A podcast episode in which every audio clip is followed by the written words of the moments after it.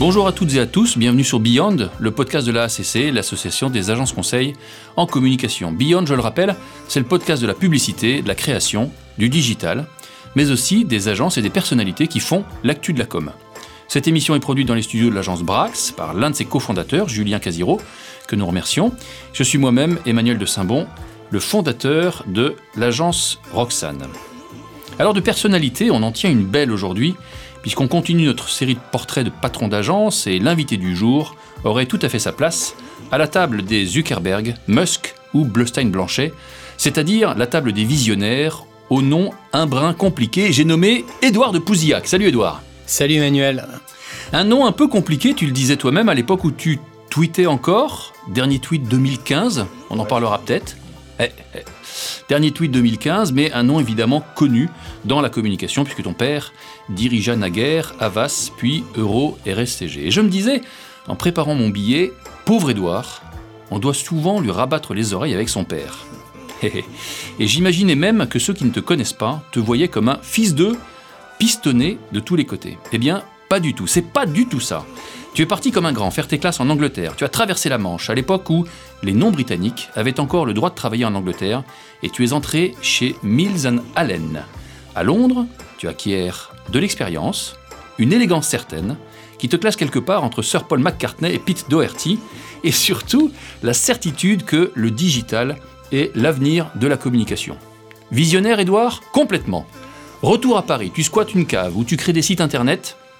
C'est les balbutiements de l'agence 5 gauche que tu fondes en 96. Assez vite, le succès arrive et les annonceurs affluent. Fini la petite cave, l'agence grandit, rafle tous les prix possibles et imaginables et devient un modèle pour de nombreux entrepreneurs, dont celui qui vous parle en ce moment. Et je te l'ai jamais dit, Edouard, il n'est jamais trop tard.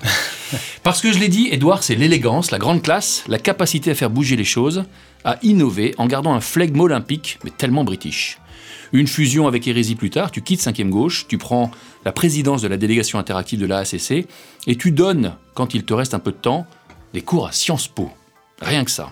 Et puis la suite, je ne la connais pas parce qu'elle n'est pas écrite, mais un entrepreneur, ça a toujours des projets. Et donc, le ou les projets d'Edouard actuellement, c'est quoi? Est-ce que tu travailles sur quoi? Est-ce que tu peux nous dire un mot, Edouard, de ce qui t'occupe actuellement? Bon, déjà, merci Emmanuel pour ce, portrait extraordinaire. Écoute, en ce moment, euh, j'ai quelques projets, mais disons que déjà, ce que j'ai fait depuis que j'ai quitté le groupe Hérésie, euh, j'ai lancé euh, une société qui est une agence qui imagine et crée et distribue en fait des expériences audio qu'on pourrait appeler podcast, mais ah. c'est un peu restrictif, qui s'appelle One to One to. Donc, c'est une société parce qu'en fait, on fait le pari aujourd'hui que tu écouteras demain de l'audio comme tu regardes des séries aujourd'hui, comme tu consommes de la vidéo aujourd'hui. Tu t'abonneras peut-être à des plateformes qui, parce que tu as des programmes que tu as envie d'écouter, etc. Donc, tu es dans, dans l'Internet de la voix. Exactement, l'Internet de la voix. Et c'est intéressant parce que euh, c'est à la fois... Euh, euh, le podcast, c'est deux révolutions pour moi. C'est une révolution dans les usages. En fait, tu vois de plus en plus, et tu le sais, qu'on passe du live au on-demand. Et c'est aussi une révolution dans les contenus. C'est-à-dire que aujourd'hui, le podcast, c'est beaucoup de replay. Demain, ça sera beaucoup de natifs, ce qu'on appelle le podcast natif.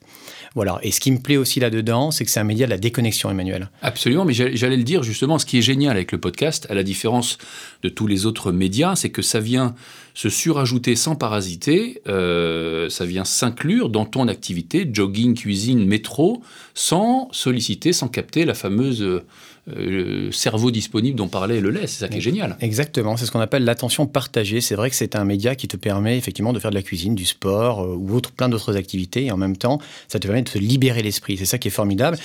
Et en plus, pour les marques, ce qui est intéressant, c'est que là, les, les, dernières études montrent que la mémorisation est quatre fois plus importante que d'autres formats publicitaires. Donc c'est un très beau terrain de jeu à expérimenter pour les marques. Et j'ajoute d'ailleurs que ça qui est intéressant, moi j'ai toujours trouvé que l'émotion passait par le son en matière de podcast en est servi. C'est-à-dire qu'à partir du moment où une marque fait intervenir telle ou telle personnalité, tel ou tel client, tel ou tel euh, personne, c'est génial. Tu peux trouver là une rugosité euh, qui, est, Juste pour ma gouverne, Edouard, qu'est-ce que c'est un podcast natif Si tu peux repréciser ça pour les auditeurs? En fait, un podcast natif, c'est un, podcast, c'est comme une fiction, si tu veux. Ce sont des concepts que tu, euh, que tu crées comme des programmes aujourd'hui, en, en un épisode ou plusieurs épisodes, et que tu peux suivre. Donc ça peut être de l'étrange, de la culture, du rire. voilà, ça peut être plein de thématiques différentes, mais ce sont des concepts que tu crées. Donc c'est ce qu'on appelle le podcast natif. Ok, Edouard, donc ça c'est pour les podcasts. Et je crois que tu as un deuxième projet également c'est incroyable. Exactement. Je contribue à un projet passionnant. En fait, tu sais, il y, a deux, il y a deux transitions. Il y a une transition digitale en ce moment et une transition euh, environnementale, écologique. C'est un projet où on rejoint des entrepreneurs qui sont, euh, qui s'appelle une boîte qui s'appelle une start-up qui s'appelle Yann Motion, qui fait du rétrofit durable. Donc, c'est la possibilité, tu sais, en, en, mars, je crois, 2020, la loi va changer en France. Tu pourras rétrofiter ton véhicule qui a plus de 5 ans en déposant ton moteur thermique et en mettant un moteur électrique à la place. C'est fabuleux. Et ce qui est intéressant, c'est qu'en plus, eux, ils ont créé une batterie électrique qui est évolutive, réparable et dont les principaux composants ne sont pas produits en Asie, mais sont produits en Europe. Et donc, c'est euh, ce qui est intéressant dans ce modèle d'entreprise, c'est que c'est ce qu'on pourrait appeler avec mes associés, on appelle, on appelle ça une sociale environnementale native. C'est-à-dire qu'en fait, c'est une société qui est issue des enjeux sociétaux, et aussi environnementaux. Et, je suis, euh, épaté. Mais alors attends, moi qui ai évidemment une vieille voiture, je peux venir vous voir avec ma vieille bagnole qui est un turbo diesel, bientôt interdit par la maire de Paris dans Paris, et et vous la transformez d'un coup de baguette magique? Alors, sur le principe, théoriquement, oui. Si elle a plus que 5 ans, ça sera possible. Néanmoins, avant qu'on y arrive, il faudra faire homologuer le véhicule. Pour l'instant, si tu veux, l'offre, elle est plutôt sur des véhicules anciens et un peu iconiques. Donc, euh, ça commence par euh, la Mini. Ça sera peut-être des voitures de, voilà, des voitures un peu iconiques qu'on n'a pas encore décidé. Mais voilà, mmh. c'est bah, un processus lent parce que c'est un temps industriel. Mais il y a aussi un temps, euh, là, aujourd'hui, comme il faut raconter l'offre, la marque, etc., il y a aussi un temps court qu'il faut absolument. Euh, voilà. Donc tu restes un homme très occupé pour l'instant, oui. Alors, on va revenir au début. Moi, ce qui m'intéresse, c'est. Tu as quand même un parcours euh, euh, qui est génial parce que tu t'es lancé quasi immédiatement. Et je m'intéresse à nos jeunes auditeurs, ceux qui nous écoutent, ceux peut-être aussi qui ont le, virus de la création d'entreprise. Comment ça se passe quand tu as 22, 23, 24, 25, j'en sais rien, tu te dis, je vais y aller. J'ai pas d'expérience, j'y connais pas encore grand-chose, je le sais, mais j'y vais quand même. En fait, je pense que c'est là où tu sais si tu es un entrepreneur ou pas. Moi, en fait, j'ai toujours voulu entreprendre, quels que soient les sujets. J'ai toujours, je pense, tu vois, j'ai créé un club de foot à 20 ans, on est monté jusqu'en division d'honneur. Euh, voilà, j'ai toujours envie d'entreprendre quelque chose. Et juste après mon école de commerce, il me paraissait assez naturel de monter quelque chose, euh, une entreprise, quelle qu'elle soit. Néanmoins, euh, c'est vrai qu'il y avait une opportunité, le, digital naissant. J'ai eu la chance de travailler à Londres chez Mills Allen, qui aujourd'hui s'appelle Jean-Claude Decaux, au marketing. Et c'est vrai que j'ai fait un premier site internet là-bas. À l'époque, on avait sans doute deux ans d'avance sur les, sur les Français. Le digital en France, c'était rien du tout. Et donc, euh, j'ai décidé de monter euh, une agence dans le digital pour créer à l'époque uniquement des sites. Euh, et c'était voilà, c'est une belle aventure. Alors après, ce qui m'a animé, je pense aussi, c'est le format d'agence. Je ne sais pas si tu veux qu'on en parle maintenant ou pas. très bien, très bien, allons-y, allons-y. Ce qui, ce qui, est intéressant, je vais quand même juste faire un tout petit commentaire personnel. Dans ton cas, tu avais la fibre et la vocation. J'ajoute un point personnel. Dans mon cas, ça a été l'objet d'une rencontre et ça s'est fait à 32 ans. C'est-à-dire que j'ai fait plusieurs années dans les grandes boîtes, chez l'annonceur en l'occurrence, euh, comme salarié, avant de basculer un jour euh, entrepreneur. Donc ça montre bien, à travers nos deux parcours un peu différents, qu'il y a différentes voies pour devenir entrepreneur et pourquoi pas patron d'agence. Exactement. Alors comme tu le dis, ce qui était un peu difficile au début, c'est que je n'avais pas de prénom comme mon père travaillait dans la communication, s'appelait De Pouzillac, c'était un peu compliqué. Mais si tu veux, c'est pour ça que j'ai pris une voie un peu différente, même si je suis resté dans le même secteur. Le, voilà, le digital, c'était, il y avait tout à explorer, tout à créer. C'était très excitant. Mais ce qui m'a plu, pourquoi je me suis lancé dans ce secteur, et, c'est vrai que ça, c'est un point qui me semble intéressant de partager avec nos jeunes auditeurs, c'est que c'est un métier formidable parce que c'est un métier où on rencontre plein de personnalités différentes, des gens qui ont des cultures différentes, des savoir-faire différents.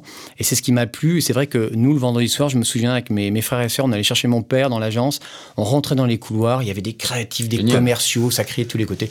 C'était voilà, ça m'a donné le virus très tôt et j'avais envie de remonter quelque chose dans ce secteur-là et c'était une belle opportunité. Il me revient en mémoire ce que nous disait euh, Grégory Pascal, qui sera bientôt euh, à ce, à ce micro. Il y a 20 ans, dans son agence, il y avait 7 métiers différents. Aujourd'hui, il y en a 22.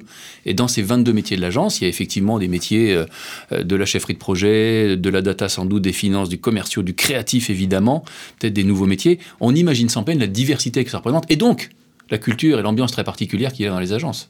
Oui, je pense que c'est quelque chose qu'on a su créer et qui est formidable. La culture, la culture d'une entreprise, tout c'est un élément clé pour moi de la réussite d'une entreprise. Ça, c'est un premier point. Après, si on parle plus spécifiquement de la culture digitale, la culture digitale, c'est plusieurs choses, mais c'en est une pour moi essentielle. C'est la capacité de faire travailler en fait des gens qui ont des expertises très différentes les uns avec les autres. Qui aurait pu imaginer qu'on puisse faire travailler il y a 20 ans des développeurs et des créatifs, des planeurs stratégiques avec des UX, etc., etc., et qu'on crée des méthodologies pour les faire travailler ensemble, qu'on arrive aussi à intégrer sans cesse de nouveaux métiers. Il faut quand même comprendre qu'il y a un peu plus de 20 ans, une agence digitale, elle avait un cœur très technologique. On avait la techno au centre, l'innovation finalement au cœur de nos agences. Et petit à petit, avec l'évolution des marchés, des technologies, etc., on a plus privilégié la créativité, qui était un moteur fort et qui reste le moteur principal de nos agences, et aussi la stratégie au détriment de la technologie avec laquelle on est partenaire. Alors il y a deux choses qui me font réagir, c'est la, culture. Moi j'ai envie de t'interroger sur, euh, puisque tu, tu, pilotes des agences depuis plus de 20 ans, quelle est selon toi l'évolution qui t'a le plus marqué en matière de culture, en matière de pratique, en matière d'habitude, en matière de comportement, en matière de processus peut-être? Comment les choses ont-elles évolué? Hein, Tu disais là à l'instant qu'on est parti de la tech, euh, puis on a, on a peu à peu mis la, la, création au centre. Qu'est-ce qui t'a le plus frappé dans cette évolution entre le moment où tu as commencé et, et aujourd'hui, Edouard euh, Écoute, moi, ce qui m'a le plus marqué, c'est surtout le côté qu'on doit se réinventer tout le temps. J'ai trouvé ça formidable d'être une agence protéiforme. Et c'est vrai que euh, je donne un exemple qui est assez drôle, euh, qui, nous a marqué. Il y avait un métier dans nos agences qui était extraordinaire, c'est être flasher. Être flasher dans les agences, euh, il y a quelques années, c'est vraiment être le roi de l'agence. En fait, ça nous permettait d'avoir un territoire créatif qui était très important. On faisait plein d'animations. Et puis du jour au lendemain, ce métier, il doit disparaître. Et c'est vrai que du coup, ce qui était intéressant, c'est de voir comment ces développeurs ont su se réinventer aussi. Et donc, c'est un peu, je pense, l'ADN de nos agences. C'est la capacité à se réinventer régulièrement. Moi, c'est ce qui m'a le plus marqué pendant 20 ans. Entre le début de mon métier et le métier aujourd'hui, on est sans cesse en transformation, sans cesse en création de nouveaux métiers, etc. Et l'autre point auquel je suis très sensible, tu l'as dit, c'est cette capacité peut-être unique que nous avons sur le marché de faire travailler ensemble des gens de culture, de personnalité, de métiers très différents. C'est peut-être d'ailleurs pour ça qu'on vient chercher euh, les agences. C'est la difficulté, mais c'est aussi la spécificité des agences, j'imagine. Exactement. Je pense que ce qui est très important dans nos agences, c'est le collectif. Et euh, c'est vrai que ce que je dis tout le temps, c'est l'intelligence collective. On est la grande force aussi de la culture digitale, c'est de créer une intelligence collective et d'être pas du tout siloté. Et ça, c'est grâce aux méthodologies qu'on a su inventer. Aujourd'hui, on parle beaucoup de design thinking, euh, de faire des ateliers de co-construction avec les clients. C'est une réalité. Et je trouve que c'est une, je trouve que c'est absolument formidable, d'ailleurs, de co-construire aujourd'hui des solutions avec nos clients. Mmh. On en parlera peut-être un petit peu après. Mais c'est vrai que, voilà, c'est, c'est une belle réalité de nos agences. Alors c'est d'autant plus important qu'aujourd'hui les agences voient fleurir euh, et émerger toute une concurrence nouvelle, là où naguère nous étions entre nous, si j'ose dire. On est maintenant concurrencé par euh, des plateformes médias, par des réseaux sociaux, par des cabinets de conseil, par des studios de toutes sortes, par des réseaux internationaux quand on est des agences petites ou moyennes. Euh, on, discutait juste avant l'émission de cette attraction qu'ont les cabinets de conseil pour les créatifs et même de certains recrutements qui ont été faits euh, de ces créatifs vers le cabinet de conseil. Et puis on a ce doute, toi et moi, sur la longévité de ce mouvement et sur la capacité réelle, on va les critiquer un peu, on va pas se gêner, la, capacité réelle qu'ont ces grands groupes de conseil très structurés à intégrer en termes de culture ces créatifs. Euh, on en voit même certains revenir, pas évident, est-ce que ça veut dire, selon toi, que la créativité est l'apanage de l'agence de création? Et je vais même plus loin. Il y a un autre débat, débat connexe, hein, c'est une double question, sur euh, la data versus la créativité. Euh, d'autres, certains disent, euh, bah, la data, c'est ce qui va remplacer la créativité, c'est la capacité à cibler correctement, à faire le touchpoint. Comment tu vois un peu les choses sur tout ça Alors, je vais commencer par ta deuxième question. Alors, moi, je ne crois pas du tout que la data va remplacer la créativité. Euh, la data, en revanche, ce qui est intéressant avec la data, c'est le savoir. Donc, c'est la capacité de mieux comprendre, peut-être d'identifier des signaux faibles, de pouvoir avoir des réponses à des, finalement, des, des problématiques qu'on n'avait pas identifiées. Hmm. Pour moi, pour ça, la data, elle est vraiment utile. Donc pour moi, c'est le savoir. Mais la créativité, c'est ce qui fait, je pense, le cœur de nos agences, avoir des réponses créatives. Et c'est aussi ce qui nous distingue, à mon sens, de ces offres de cabinets de consulting dont tu parlais auparavant, effectivement, et qui nous recrutent pas uniquement que des créatifs, mais aussi des stratèges, puisque dans mon, dans mon cas, chez 5e Gauche, j'ai eu euh, toute ma ligne de, de directeur, enfin des, toutes les UX sont partis dans des cabinets de conseil. J'ai eu euh, mes directeurs de planning stratégique sont aussi partis en cabinet de conseil. Donc en fait, ils, ils recrutent beaucoup, beaucoup de talents de nos agences. Après, il y en a qui ont des stratégies qui sont même très intéressantes. Et euh, ils ont même une grammaire et un vocabulaire qui nous ressemblent de plus en plus. Mais c'est vrai que tu parlais d'hybridation, je pense, tout mmh, à l'heure. Mmh, mmh, et euh, les retours que j'ai aujourd'hui, c'est que c'est une hybridation qui, pour l'instant, en tout cas, je pense qu'ils arriveront sans doute à résoudre ce, sujet-là euh, à moyen terme. Mais en tout cas, à court terme, c'est une hybridation qui ne se fait que dans un sens. Et par conséquent, c'est vrai qu'il y a certains talents qui se posent des questions aujourd'hui sur le modèle euh, de, ces, de ces cabinets consulting, peut-être à travers d'autres modèles dont on parlera plus Alors, ça veut dire au moins une chose que tu dis, c'est que les agences sont une formidable école de formation.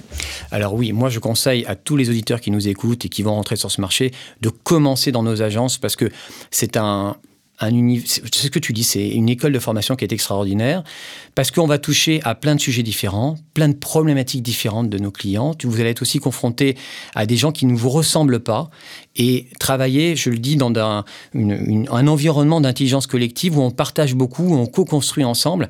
Et ça, ça ne s'achète pas, ça se vit et ça doit se vivre dans mmh. nos agences. Et j'ajoute une chose, c'est que des agences, il y en a de toute taille évidemment, mais enfin, euh, les agences euh, généralement font euh, dans un pays donné quelques dizaines d'individus. C'est donc des petites structures ou des structures moyennes. On aborde pourtant des problématiques qui sont intéressantes avec des grands clients. Ça veut donc dire qu'un individu, quelle que soit sa position, quel que soit son métier, il a la possibilité d'agir sur le réel. Il a la possibilité d'influer sur les résultats et de faire avancer la machine dans tel ou tel sens. Donc il y a une forme d'autonomie, de responsabilisation qui est vraiment très, euh, très intéressante.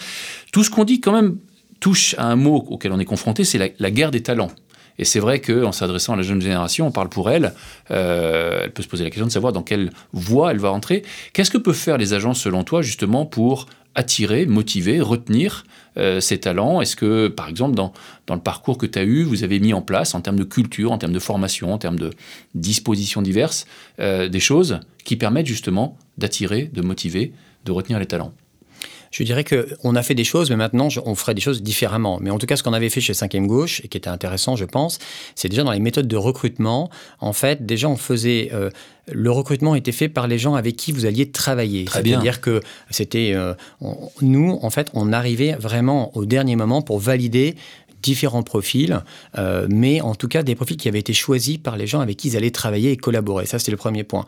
Ensuite, le deuxième, c'est quand ils arrivaient dans l'agence, ils avaient un parrain euh, qui les accueillait et qui, euh, avec un, kit de bienvenue, et qui les introduisait au sein de l'agence et qui les suivait après, qui faisait un déjeuner par mois pour essayer eh ben, de, de, faire en sorte que ça se passe bien à l'agence, de les, voilà, d'arriver à mieux euh, les... Euh, Mais ça, c'est pour casser le sentiment d'être un peu anonyme au début, un peu perdu, j'imagine. Exactement, c'est tout à fait ça. Mais Bon, ça, c'est ce qu'on a fait à la, chez 5e Gauche euh, à l'époque. Maintenant, je trouve qu'aujourd'hui, les agences, elles ont de nouveaux enjeux parce que les nouveaux arrivants sur ce marché, ils ont des attentes qui sont, à mon sens, différentes. Il y a une quête, je pense, il y, a plusieurs choses. Il y a sans doute une quête de, sens. Je pense qu'aujourd'hui, l'entreprise, elle a un rôle, je ne vais pas dire politique, mais elle a un rôle social à jouer. Et mmh. donc, euh, elle a des engagements à prendre vis-à-vis euh, de l'externe, mais aussi de ses salariés. Elle a aussi sans doute un nouveau modèle à trouver en termes d'agilité, parce que on voit aussi de, plus en plus de collaborateurs qui veulent plus de liberté. Et les contrats dans lesquels euh, le CDI, CDD, ne leur offrent pas forcément toute cette liberté-là. Donc, il y a sans doute quelque chose à créer avec eux. Et puis, il y a aussi, je pense, la valeur que l'on crée. Je pense que c'est important qu'elle soit redistribuée euh, dans la mesure du possible aux gens qui contribuent à cette valeur. Donc euh, voilà, je, je pense qu'il y a plein de sujets. Euh, Quelle modernité Vous aviez pris des dispositions chez 5e Gauche pour partager justement la création de valeur? Alors écoute, pas suffisamment. Donc tu vois, ça sera l'objet de, mes prochaines, de ma prochaine société. En tout cas, ça sera au cœur du projet, ça c'est certain. Alors on arrive peu à peu à la fin de notre échange, Edouard. Il y a quand même une question que je voudrais te, te poser. C'est une question plus traditionnelle, plus classique. C'est est-ce que tu as un ou deux conseils à donner aux jeunes gens qui nous écoutent, à ceux qui voudraient, même en cours de carrière, rentrer dans nos agences euh, pour pénétrer, pour être de cet écosystème Qu'est-ce que tu voudrais leur dire? Oui, je pense que pour moi, il y, a, deux facettes qui sont importantes euh, quand on rentre dans, ce secteur, pour bien choisir aussi l'agence avec laquelle on a envie de, contribuer et de travailler. Euh, il y a pour moi le savoir-faire et le savoir-être. Le savoir-faire, c'est de bien comprendre, en fait, le modèle d'agence dans lequel vous allez arriver. Est-ce que c'est une agence qui va être, qui va accompagner ses clients justement dans les transformations nécessaires à l'ère digitale? Est-ce que ça va être une agence qui va placer la créativité au cœur de ses réponses? Est-ce que ça va être une agence qui va être plutôt être sur les médias sociaux, euh, dans les contenus, sur les récits, etc. Sur la méthodologie, sur l'international. Exactement. Donc ça, c'est vraiment bien se renseigner en amont et ne pas hésiter à regarder euh, les euh, productions de cette agence et éventuellement les discours des uns et des autres qui constitue cette agence. Et puis la deuxième chose qui est très importante pour moi, c'est le savoir-être, c'est-à-dire la culture d'entreprise. J'en parlais au début. Pour moi, c'est très important. Il y a des agences qui vont mettre en avant euh, la bienveillance. Euh, euh, il y en a d'autres qui vont mettre en avant l'exigence, la créativité, etc. Donc, je pense que la culture d'entreprise, c'est important d'en parler au moment du recrutement. C'est aussi important de bien se renseigner en amont parce que ça peut vous faire en fait évoluer de façon différente et surtout de prendre un choix différent en fonction de l'agence que vous avez sélectionnée. Super. Bah, écoutez, Edouard, nous voilà, nous voilà garnis et euh, munis de ton viatique, si j'ose dire. Qu'est-ce qu'on peut te souhaiter pour la suite, Edouard Parce que tu as deux projets qui t'occupent là. Est-ce qu'on verra un jour Edouard à nouveau à la tête d'une agence? Est-ce que c'est trop tôt pour le dire? Est-ce que tu peux en parler? Écoute, je peux pas en parler, mais euh, disons qu'il y a de fortes probabilités pour que je revienne dans ce secteur. C'est Magnifique. Eh ben, on s'en réjouit d'avance. On sera peut-être concurrent alors un jour.